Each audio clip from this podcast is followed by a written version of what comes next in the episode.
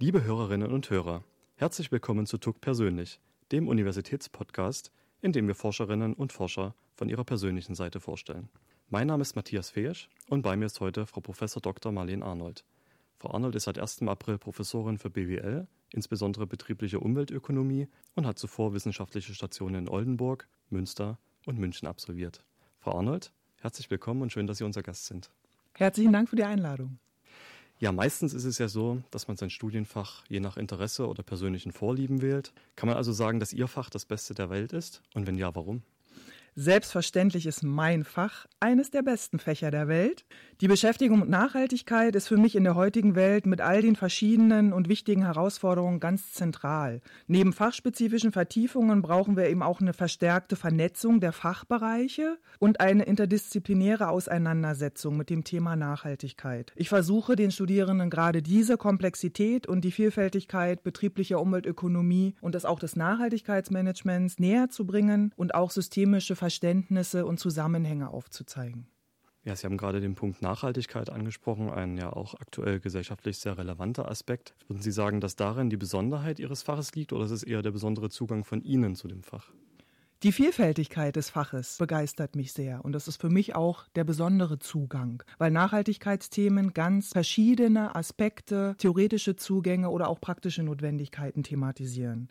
Eben neben ökonomischen Fragestellungen stets auch sozialwissenschaftliche, naturwissenschaftliche oder auch psychologische Themen zu berücksichtigen sind und gerade diese Interdisziplinarität, das Arbeiten mit den verschiedenen Akteuren aus Wirtschaft, Verwaltung, mit den Studierenden zusammen, das so bereichernd und auch gerade spannend spannend ausgestaltet. Und ich freue mich immer, wenn die Studierenden einen Zugang zu den Nachhaltigkeitsthemen bekommen, den sie vielleicht vorher noch nicht hatten, weil Nachhaltigkeit leider Gottes aus meiner Sicht zumindest immer noch nicht Mainstream heutzutage ist.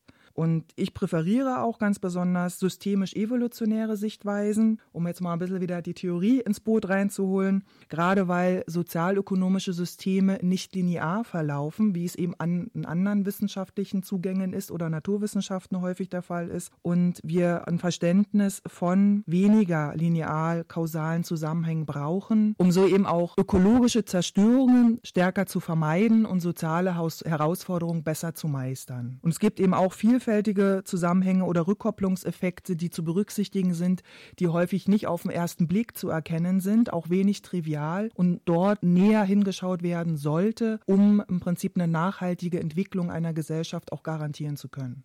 Ja, wenn man Sie so reden hört, dann merkt man natürlich die Begeisterung und spürt die Faszination für das eigene Fach. Vielleicht können Sie es ja gar nicht mehr vorstellen, wenn Sie nicht Professorin geworden wären. Aber hatten Sie mal einen anderen Berufswunsch? Ganz klar in chronologischer Reihenfolge. Prinzessin, Modedesignerin, Försterin, Floristin, also irgendwas mit Umwelt. Nee, aber eigentlich wollte ich schon als Jugendliche Professorin werden.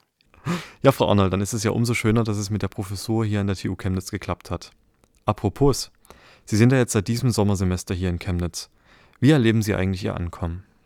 Sehr gut. Ich wurde wirklich sehr herzlich aufgenommen und auch gleich in verschiedene Projekte eingebunden. Ich habe vielseitige Unterstützung erhalten und ich erlebe auch die Studierenden als sehr interessiert und engagiert. Haben Sie denn schon einen Lieblingsort in Chemnitz gefunden? Ich mag Esskultur Campus bei uns beim Büro ums Eck sehr gerne und auch der Schlossteich ist für mich pure Erholung. Noch eine Frage zum Abschluss. Sie haben über, äh, sehr ausführlich über das Thema Nachhaltigkeit gesprochen. Können Sie unseren Zuhörerinnen und Zuhörern noch einen Tipp mitgeben, wie Sie Ihr Leben nachhaltiger gestalten können? Das hängt davon ab, was Sie für ein Typ sind. Sind Sie ein effizienter Typ oder eine effiziente Typin, eine suffiziente Typin oder Typ oder ein eher konsistenter Typ, Typin? Soll heißen, Nachhaltigkeit ist wirklich sehr vielfältig. Einfache Dinge können wirklich sein, Kaffeebecher, also Coffee-to-go-Becher vermeiden, einen eigenen Becher mitnehmen, vielleicht auf dem Ökostrom auch umstellen, sich gesellschaftlich engagieren, also soziales Engagement zeigen, ähm, es geht darum, auch Plastiktüten zu vermeiden. Das sind so kleine Anregungen, die man im Alltag relativ einfach auch umsetzen kann. Und ansonsten einfach das Leben genießen, ohne in Übermaß zu leben. Ja, ich habe das Gespräch mit Ihnen auch sehr genossen und bin froh, dass Sie es nicht vermieden haben, hier in die Sendung zu kommen. Und freue mich, dass Sie unser Gast waren. Ihnen alles Gute beim Ankommen. Ganz herzlichen Dank. Schön, dass ich da sein konnte.